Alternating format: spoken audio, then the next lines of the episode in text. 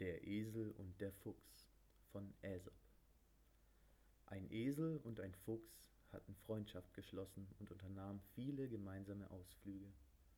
Eines Tages kam ihnen ein Löwe entgegen.